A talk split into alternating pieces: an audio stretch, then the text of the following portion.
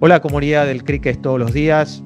Hoy ha llegado un momento de esos que uno espera literalmente todo el año, un momento en el cual nos damos el, lujo, el placer de convocar a números uno, como lo hacíamos en el formato presencial, y por supuesto queremos y queríamos hacerlo entonces también en este formato virtual, teniendo la oportunidad de que nuestra comunidad escuche de primera mano, de, primera, de primer testimonio, cómo piensan los números uno en relación a nuestro ecosistema.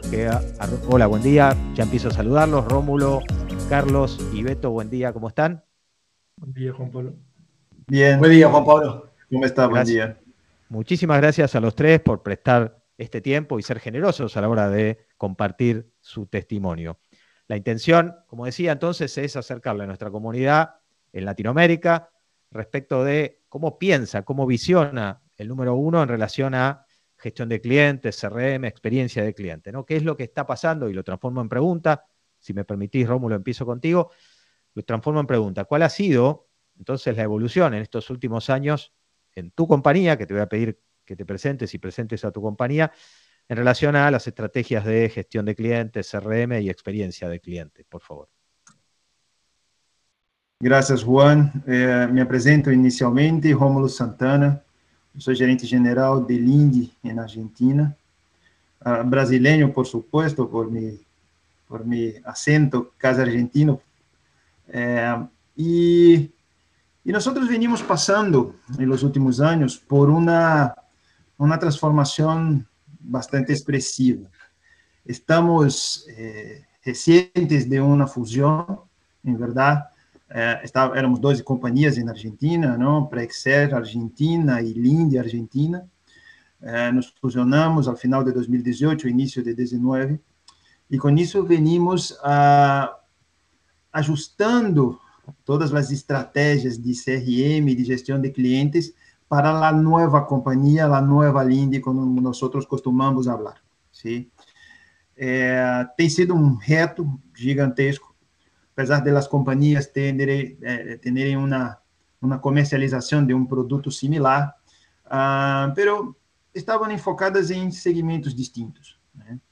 Uh, o mercado de gases industriais e medicinais eh, ele é bastante diversificado em seu consumidor, em seu, em seu mercado final, em seu segmento de venda, eh, pero essencialmente é um mercado B2B. Né? Nós temos sanatórios, temos ah, automotrizes, temos siderúrgicas, enfim, tem uma imensa diversidade de segmentos onde nossos clientes atuam.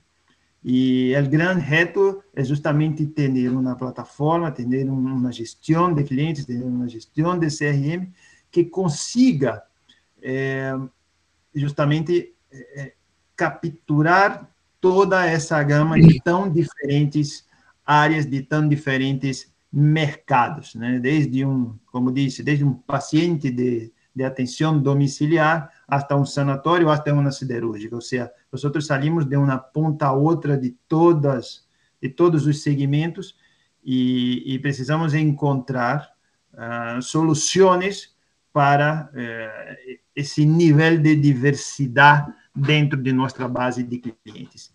Uh, venimos uh, evolucionando nesse sentido, é, com implementações é, de, de, novos sistemas, com implementações de novos processos, e até o momento creio que venimos tendo o sucesso é, e os, os resultados esperados.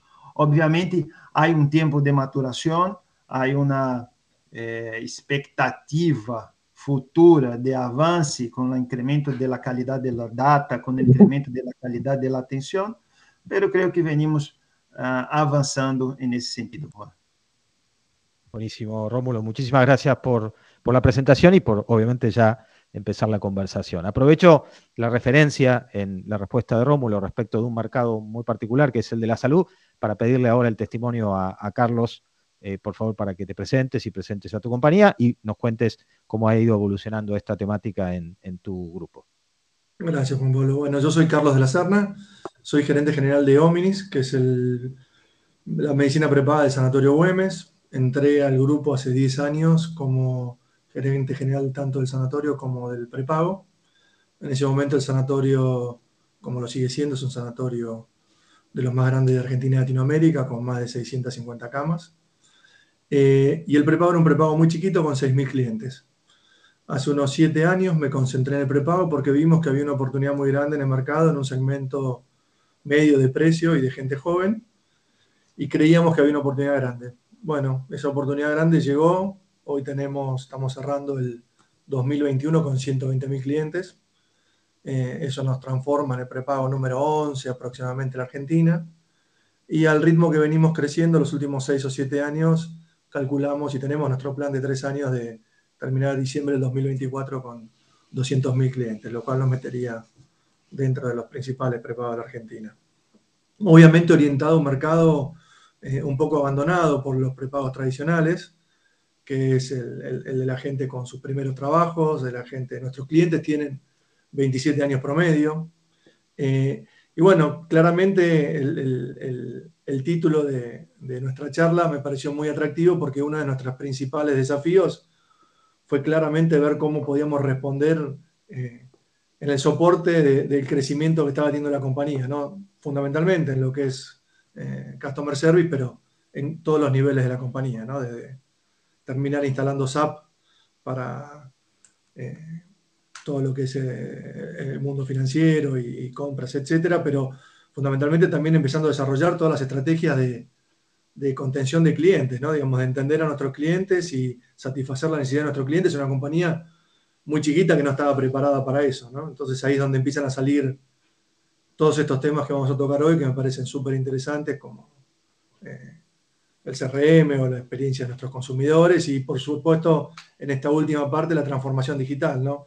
En la salud, como bien saben, el año pasado fue un año eh, diferente, eh, caótico en algunos momentos por la pandemia, no estamos todavía fuera de ella, ¿no? pero ha traído cambios a nivel mundial, ¿no? Desde esa imposibilidad de ir a los médicos durante un tiempo largo y ese consumo que no se ha generado a lo largo de este año 2020 y que lentamente se fue recuperando. En Oxford yo participo de, algunos eh, cursos en la Universidad de Oxford y en el NHS, que es el sistema inglés de, salud, y ellos estimaban que recién en tres años iba a normalizar el el atraso que se generó en el 2020 por las prácticas eh, no realizadas, ¿no? Fundamentalmente la gente que tiene situaciones crónicas. Eh, y obviamente este, esto ha generado un desbalance económico y financiero en todo el sistema de salud, ¿no? Digamos, tanto en los financiadores como en los prestadores. Eh, ha sido un año de mucho cambio, no solo en Argentina, en el mundo, pero en Argentina particularmente.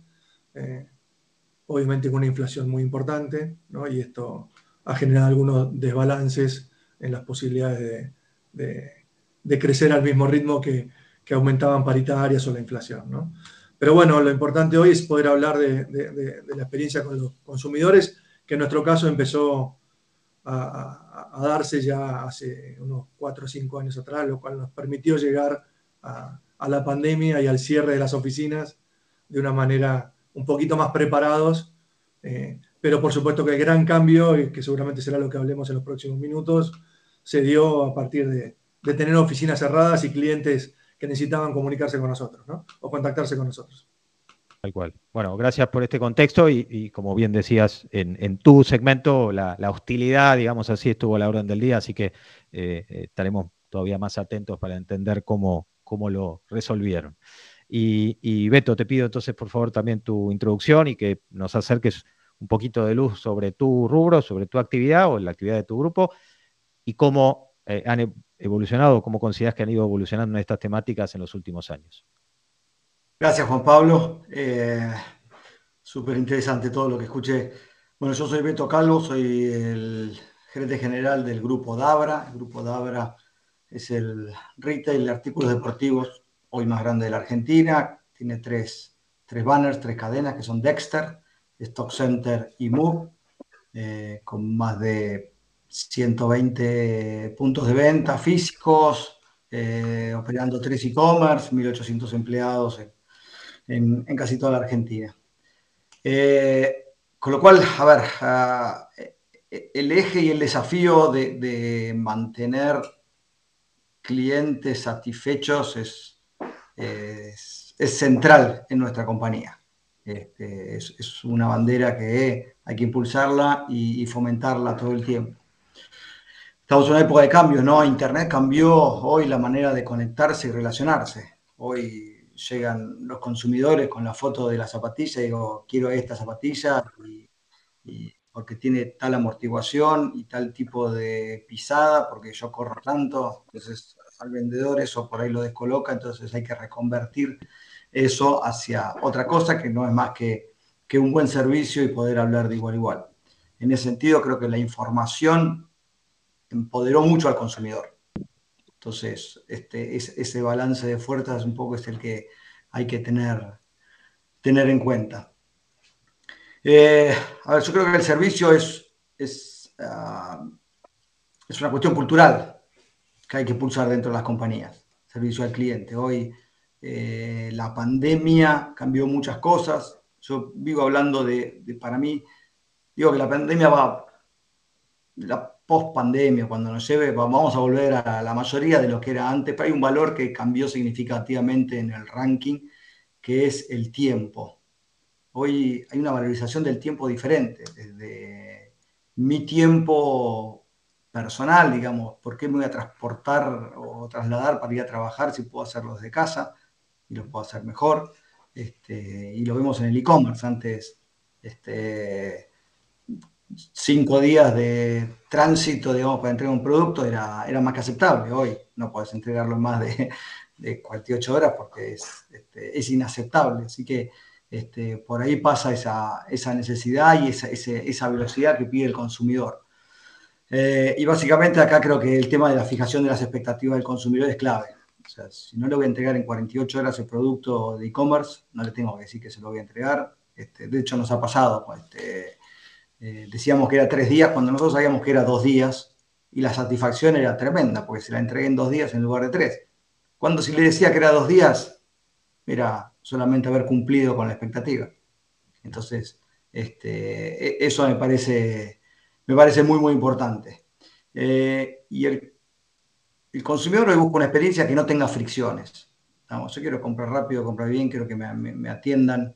Eh, y es importante verlo en toda la cadena. Eso. Obviamente uno tiene un sector importante de, de atención al cliente, pero eso es resolución de problemas. Ese sector, digamos, si es muy grande, algo mal estamos haciendo. Tienen que ser bien chicos como para poder resolver los problemas directamente ahí en el consumidor. Eh, y yo creo que eh, hoy el consumidor se banca que te equivoques. Eso, eso lo tengo bastante probado. Lo que no se tolera es que no le soluciones el problema. y, en eso hay un poder muy fuerte. Está lo que se dice la, la paradoja del cliente recuperado, ¿no? O sea, un cliente con un problema que uno se lo soluciona rápido genera un nivel de, lealtad hacia la marca por ahí mayor que si uno hubiese hecho las cosas bien de primera vez. Con lo cual, este, hay que hacerlo bien por primera vez y hay que resolver los problemas rápidos. Yo creo que hoy la velocidad está, está buena parte de la respuesta de lo que estamos buscando. Totalmente, clarísimo. Los tres fueron obviamente muy, muy claros en, transmitir y, darnos a, ver que vieron o que visionaron este espacio eh, requisito por un lado, de, éxito por otro, de pensar en y para el cliente. Ahora, los tres están en una posición en la más alta que tienen sus compañías y por lo tanto, obviamente, no pueden hacer esto solos o no deben hacer esto solos. Entonces, habrán formado sus equipos, eh, eh, algunos más grandes, algunos más pequeños, no importa. ¿Cómo, cómo, cómo, cómo logran entonces impulsar estos, estos equipos, equipos que puede ser que tengan, y me voy a quedar con vos, Beto, en este caso, para arrancar con esta pregunta, equipos que en algún caso se complementarán o no con, con, alguna ayuda externa, no importa, pero bueno, lo, mencionarán si fuera, si fuera el caso. ¿Cómo logran entonces eh, eh, impulsar, estar cerca, eh, siendo números uno de sus compañías a partir de esta visión que nos comentaron antes? ser, número uno tiene una gran responsabilidad. Que uno con el hacer da, el ejemplo y no con el decir. Entonces, realmente, si hay, si, si, como dije antes, digamos, tiene que ser un tema cultural, hay que predicar con, el ejemplo. hay varias cosas que yo hago. Para mí es el indicador más fuerte que tengo. ¿Por qué? Por una cuestión de negocio, básicamente. Para mí, la métrica más importante es la recompra.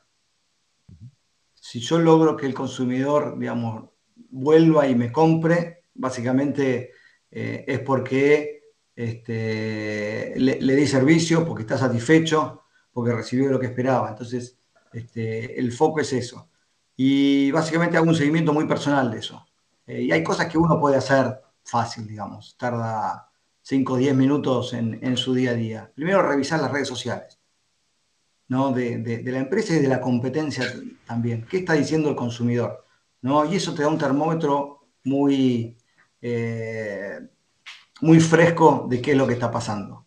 Eh, y después tomar, tomar el tema con seriedad. Yo he respondido a consumidores directamente, porque te llegan algunas cosas por LinkedIn o te contactan. Eh, y, he agarrado el teléfono y lo sorprendo diciendo, yo soy tal, mira, entiendo que tuviste un problema, decime qué pasó, a qué te lo puedo resolver. Este, y eso también genera una viralización dentro de la compañía importante, porque si yo desde mi posición tomo el tiempo para hacer eso, el resto hacia abajo también se alinea porque entiende que ese es el, el camino. Así que hay muchas cosas ahí para hacer. Yo creo que eso de tomar la iniciativa, eh, fijar las expectativas, como nombré antes, es decir, esto es lo que queremos dar como servicio y que todo el mundo esté alineado con eso. Y después, eh, no, no se puede gestionar lo que no se mide. Entonces, tener métricas muy claras este, de satisfacción del cliente, de NPS, de recompra, para poder darle seguimiento a eso y tomar las medidas que sean necesarias para, para cumplir con las expectativas. Genial. Gracias, gracias Beto por la claridad y la generosidad de todos, ¿no? al momento de, responder. Vuelvo contigo, Rómulo, si te parece, entonces en relación al equipo, a, las personas que, tienes en, estas áreas tan sensibles, como dijiste al principio, en, relación a tu visión, y cómo, cómo, es ese mix entonces entre lo que se delega y lo que, y lo que queda, digamos así, en tu, en tu espalda. Está bien. Yo creo que primero necesitamos elegir bien las personas. Necesitamos elegir eh, el equipo correcto. Essa é uma área que tem su, sua particularidade. Você necessita realmente ter um perfil que se adeque à necessidade da área e da de la transformação que é necessário para que se logre os objetivos eh, de, calidad y de atención al, cliente. ¿Está bien? Entonces, creo que ese es el primer punto.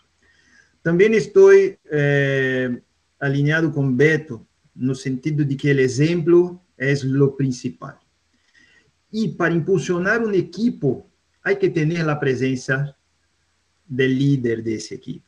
¿Está bien? O sea,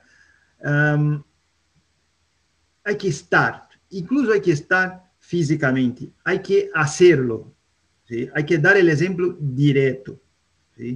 Eh, yo no puedo querer una buena atención si yo no doy atención al equipo de CRM. ¿sí? Si yo no doy atención al equipo de atención al cliente. O sea, ese equipo tiene que estar, o el líder de ese equipo tiene que estar en, en el primer reporte de la compañía, en el primer reporte del número uno de la compañía. ¿sí? Y eso garantiza que nós vamos a ter a importância necessária para a área dentro da empresa.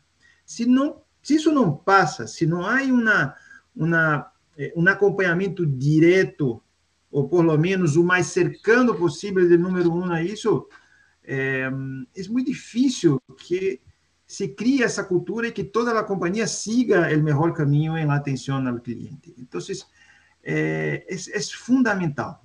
Em Linde lo hacemos assim, uh, miramos diretamente as, as, solicitudes, em alguns momentos, obviamente, não é tudo, a quantidade é gigantesca, mas há toda uma medição, todos os KPIs necessários e, principalmente, um acompanhamento direto, direto mesmo, ou seja, em primeiro reporte da atenção ao cliente, da equipe de CRM eh, e de todos os indicadores necessários para manter essa boa atenção. Então, estou em linha com Beto nesse sentido, sumado, obviamente, a ter a pessoa correta, o equipo correto, com o perfil correto para a área. Clarísimo. Muchas gracias, Rómulo. Eh, sigo con vos, Carlos, entonces. ¿Cómo, cómo, cómo tenés armado ese, ese equipo? ¿Cuánto, si lo hay, es externo? Y por otro lado, entonces también, si es que eh, eh, lo pensás o lo, vivís de la misma forma, ¿cuál es el espacio que, vos no cedés, digamos, o en el que también querés estar sobre la, propia gestión? Sí, bueno, obviamente tanto Rómulo como Beto han dicho, han mencionado temas que son comunes a todos. Eh, en mi caso, creo que como la compañía es una compañía que comenzó a crecer muy fuertemente, eh, al igual que Rómulo, coincido la selección de las personas adecuadas, los perfiles que uno desea, sobre todo pensando en la evolución de una compañía que iba a crecer muy rápidamente. Creo que eso es lo primario, ¿no? Porque, digamos, después es muy difícil si las personas no tienen los perfiles y las herramientas adecuadas para poder llevar a cabo la idea que uno tiene como número uno en su cabeza, ¿no? De servicio.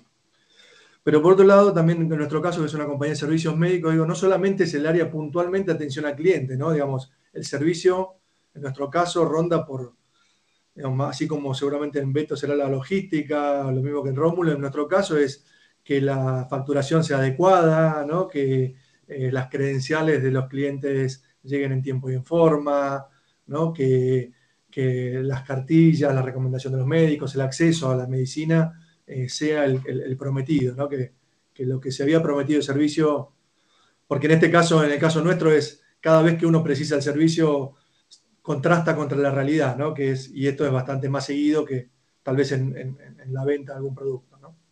Eh, por otro lado, me pareció muy importante también participar en, ya que era una empresa en crecimiento, participar y, y, trabajar sobre la definición de las herramientas que íbamos a tener para satisfacer a nuestros clientes. En este caso, la primera situación que tuvimos fue la contratación y tercerización del call center, que lo hicimos después de una compulsa de, varias eh, empresas, una empresa que tenía mucha experiencia en el área de salud, que era Skytel.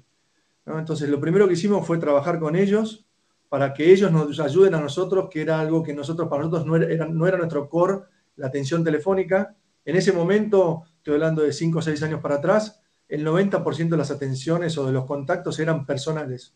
Por eso todos los años abríamos nuevas sucursales asumiendo esta situación, hasta que llegó un momento que nuestra sucursal Casa Central, que está justo enfrente del sanatorio, donde se más allá que nuestro prepago tiene una red médica grande, muchísima gente se atiende en el sanatorio Güemes. Entonces, la demanda de gente era eh, muy importante. Entonces, digo, participar del desarrollo de esas, herramientas y de la implementación de esas herramientas eh, me hizo entender claramente qué era lo que necesitábamos. ¿no?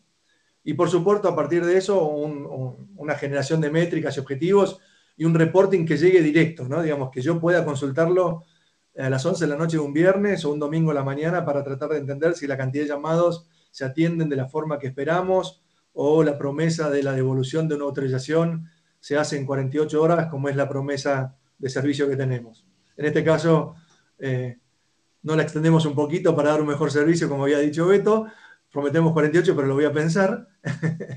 Eh, pero definitivamente es estar midiendo eso, viéndolo uno, ¿no? Para que después en las reuniones semanales que tenés con el equipo, eh, ya no tenga que ser una presentación del área, sino que uno puede ir sobre los puntos claves a entender por qué las métricas se fueron corriendo para un lado o para el otro, ¿no?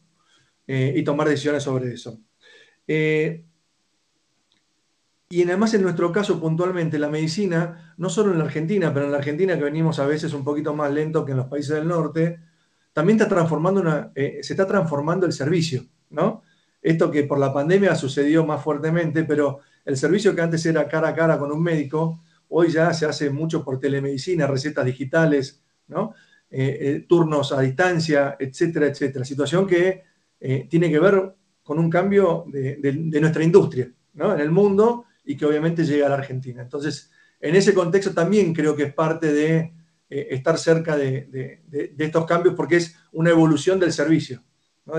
es un servicio que a algunas personas les parece interesante, para otras seguirán haciendo las cosas de manera regular como lo hacían históricamente, pero creo que la opción tiene que ser una opción eh, viable. Entonces, eso a mí como, gerente general de la compañía me permite entender en, lo que sucede con cada uno de las situaciones de servicio eh, y no, no hemos dejado de pasar por momentos de incertidumbre en cada una de las transformaciones, Esto, y obviamente la pandemia fue un cambio, vuelvo a repetirlo, porque en nuestro caso fue me imagino que en todos, pero en nuestro caso fue eh, de una atención 90% presencial a, una atención no, 100% eh, digital o por aplicaciones o por la web o por el teléfono. Clarísimo. Entonces, el presente, eh, por, lo que fuimos escuchando de los tres testimonios, es un presente donde hay, hay, equipo, obviamente con, el cuidado de, tener las personas correctas, hay presencia directa de, cada uno de ustedes con las matices y con, los ejemplos que nos fueron compartiendo, y hay datos o hay información como para que obviamente puedan tener un control, en el buen sentido del término, de, de toda la operación y sobre todo de lo que contaban, de la experiencia o de la reacción y calificación de los clientes hacia sus marcas y sus servicios y productos. Ahora, y por último, eh, me quedo con vos, Carlos, respecto de lo que viene, ¿no? ¿Qué es lo que nos puedas o quieras contar cómo sigue o cuáles serían los próximos pasos en este proceso de transformación que, nos fueron compartiendo cada uno de ustedes? ¿Alguna, alguna iniciativa que quieras compartirnos y que veas que obviamente está en relación con la gestión remota de los clientes, el CRM, la experiencia de clientes, etcétera. Ok, mira, en el 2017 nosotros habíamos crecido en tres años de 6.000 clientes a 40.000, lo cual había hecho una revolución, como les contaba antes, presencial en nuestro local central.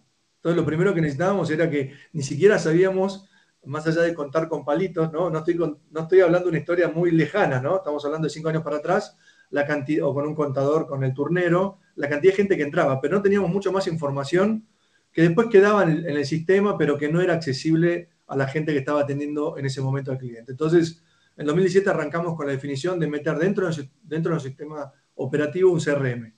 CRM con las primeras tipificaciones de las consultas por las cuales los clientes venían a vernos, ¿no? que eran, en ese momento fueron seis o siete eh, consultas que nos permitían ver el historial, los motivos y después empezar a, tipificar motivos.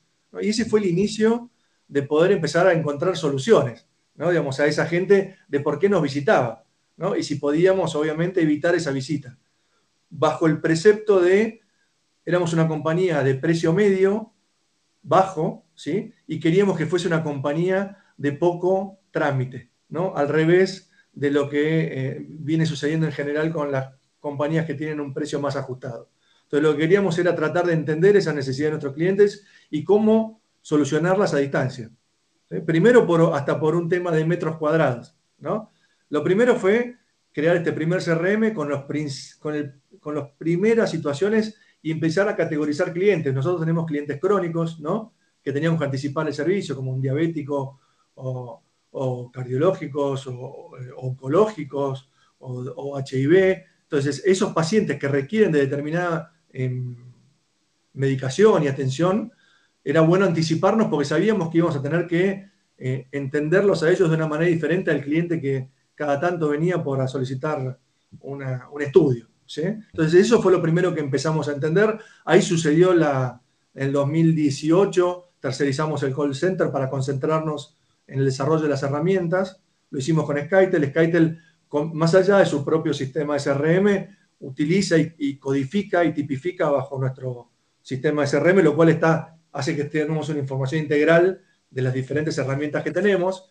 Y eso que había arrancado en 6 o 7 motivos, de, repente se transformó en 14 motivos con infinidad de submotivos, lo cual nos permitió empezar a bucear dentro de la organización ¿no? y a derivar y a conectar estos puntos de reclamo con las otras áreas para que también den reclamo. Como yo les decía, la facturación, las prestaciones o una auditoría médica o, las credenciales o algún tema judicializado para que Legales lo pueda trabajar eh, en tiempo y en forma y poder dar una buena eh, respuesta. Eh, a partir de eso nos encontró con un... En el 2018 comenzamos a hacer una web, una web que inicialmente la teníamos hecha desde hacía 5 o 6 años, pero que era fundamentalmente para comunicar. Lo que queríamos era comunicarle a nuestros clientes que tal cosa, que, que se contrató una nueva clínica, un nuevo centro, o el mes de la cardiología, para, ¿no? Como hacen casi todas las empresas. Y en 2018 empezamos a pensar que era una, tenía que ser una web de gestión, ¿no? que necesitaba que nuestra gente, nuestros socios, nuestros clientes pudiesen autorizar a distancia ¿no? y recibir su, su OK a distancia, que si no les llegaba la credencial o la perdía, pudiese tener una credencial provisoria, que pudiese tener, ¿no? como tenemos todos en los servicios públicos o en los servicios de las compañías, pero parece que pasó hace mucho, pero fue muy reciente todo, ¿no? que hasta hace poco nos llegaban cartas de todos nuestros servicios y hoy la facturación es a distancia, ¿no? o la descolgada de tu página. Y en el año, eh, en el año pasado, a principio del 2020, aprovechamos hacer un restyling muy fuerte y agregarle más servicios, como la telemedicina, las recetas a distancia. Y aprovechamos ese cambio grande que nos implicaba un cambio eh, fuerte en la imagen para hacer un restyling de nuestra imagen corporativa. ¿no? Entonces, a principios del 2020, gracias a Dios, sin saber que iba a existir a partir del 20 de marzo la pandemia, habíamos hecho una web muy fuerte en lo que hace a eh, eh, gestión, ¿no? a gestionar trámites.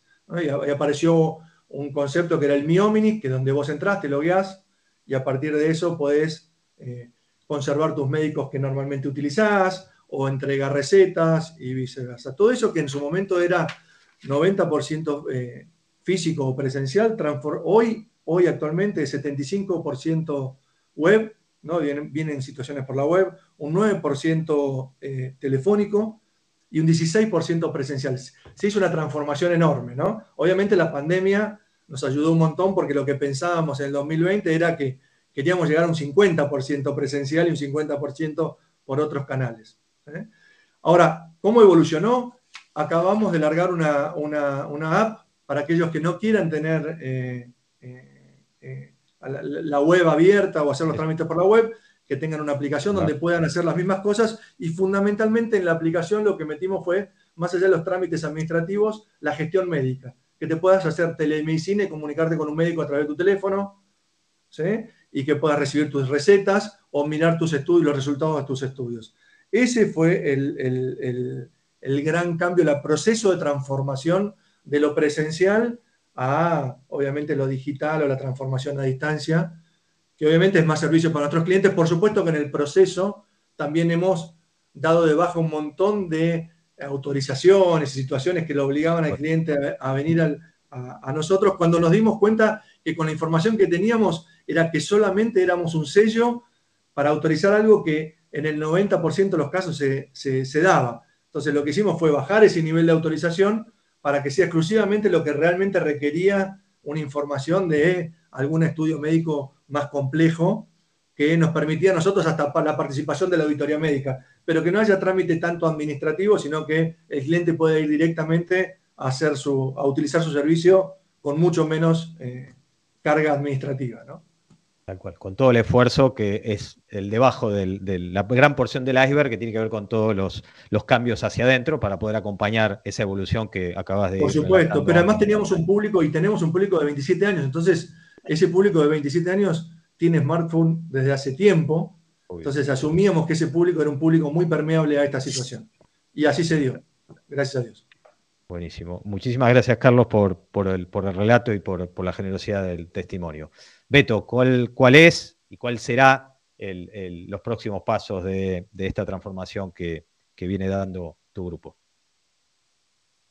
Celebro la desburocratización de, ese lado de la medicina, como explicó Carlos. Me parece que se eliminaron un montón de cuestiones, me parece que eran controles, no sé, él lo sabe más que yo, pero del lado de usuario este, haberlo sacado simplificó muchísimo y hace que, el trámite sea, como dije antes, sin fricciones en general. Así que, este, bienvenido el cambio.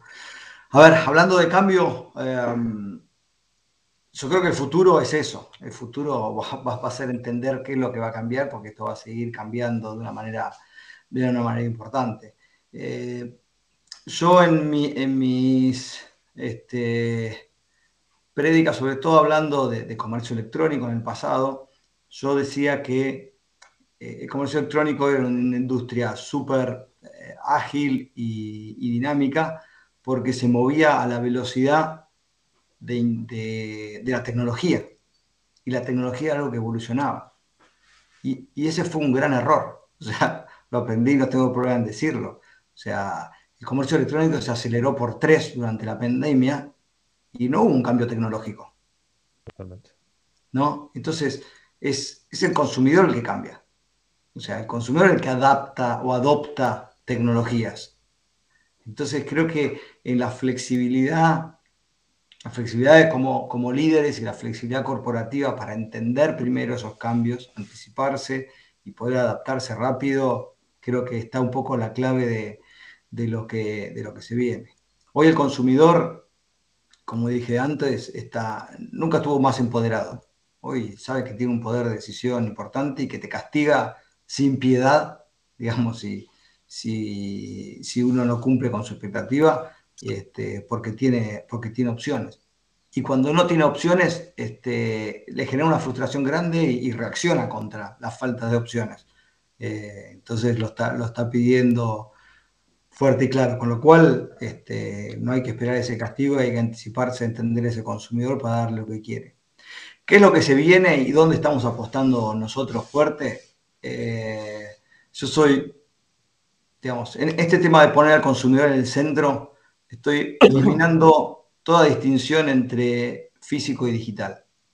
O sea, para mí no existe más canales físico y un canal digital o un contacto. Es, eh, el consumidor es omnicanal. El consumidor no distingue canales en realidad. Yo ya no uso la palabra omnicanal. si va a hablar con Dexter, por un, si quiere comprar una zapatilla, lo puede hacer redes sociales, vía online, en el punto de venta físico o llamando al call center, pero siempre habla con Dexter y es un diálogo único. Y no importa con quién hable, siempre retoma desde el, punto, desde el último punto de contacto que tuvo. No empieza todo. Entonces, hoy tenemos un consumidor omnicanal y un retail que no es omnicanal. En general lo hablo, ¿no? Digamos, eh, soy parte de eso, con lo cual necesitamos evolucionar hacia eso de una manera rápida, rápida para poder hacerlo.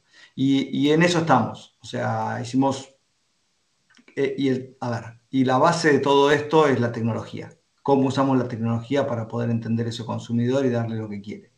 Durante el último año previo a pandemia nosotros habíamos arrancado con muchísima inversión en todo lo que son sistemas para el e-commerce, este, no solo de, tener una, tienda y una plataforma que sea ágil, dinámica, fácil e intuitiva, sino también toda la, digamos, el, WMS que tratás para manejar la logística eh, y también nuestras herramientas de, de CRM para, cerrar todo ese ciclo y nuestra estrategia de, marketing, digamos, para generar ese tráfico.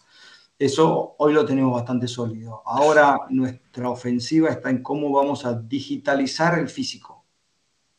¿Cómo vamos a agregarle tecnología al punto de venta físico para integrar todo eso? ¿Qué es lo que yo quiero, digamos, digamos cuál es mi, mi, mi gol en todo esto que vamos a llegar?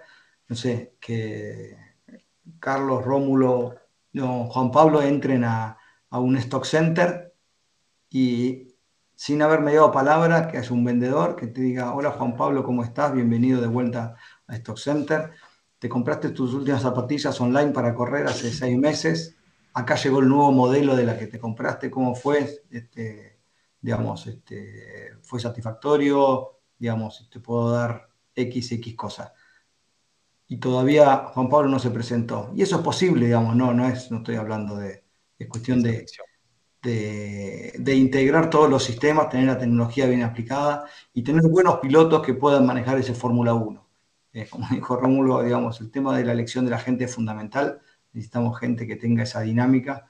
Como yo le dije antes, el perfil de los vendedores cambió.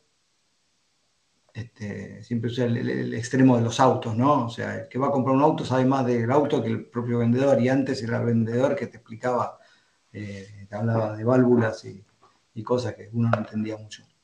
Eh, con lo cual esa, relación de fuerzas está totalmente diferente. Y yo creo que en esa cuestión de la tecnología es donde podemos integrar al consumidor en todas sus etapas de la vida, digamos, en sus facetas, eh, y poder darle un, buen servicio 360.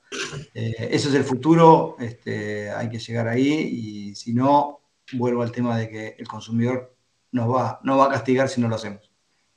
Clarísimo. Siempre en tus testimonios mostraste, digamos, el, foco, la pasión por entender y leer al consumidor y recién, obviamente, dabas eh, clase de esto en relación a eh, esta percepción que me gustó mucho de que el consumidor ya es omnicanal y, es, y son las compañías las que, en todo caso, más tarde o más temprano, ojalá más temprano, llegan a, equipararse.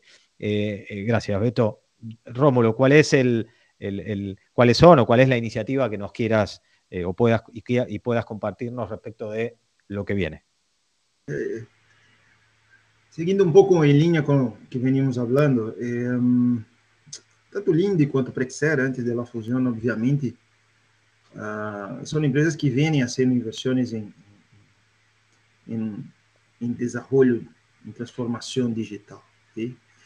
E não são de, de, de há pouco tempo. ¿sí? Vou dar alguns exemplos bastante sencillos. Uh, nós controlamos remotamente os níveis de los tanques de nossos sanatórios há mais de 10 anos que venimos implementando na tecnologia. Hoje, por exemplo, Carlos, eu consigo saber acá de minha computadora imediatamente a que nível está o tanque do sanatório, por exemplo, é, e rapidamente saber qual é a programação ou como quando vai ser, quando está prevista a próxima descarga. Sim?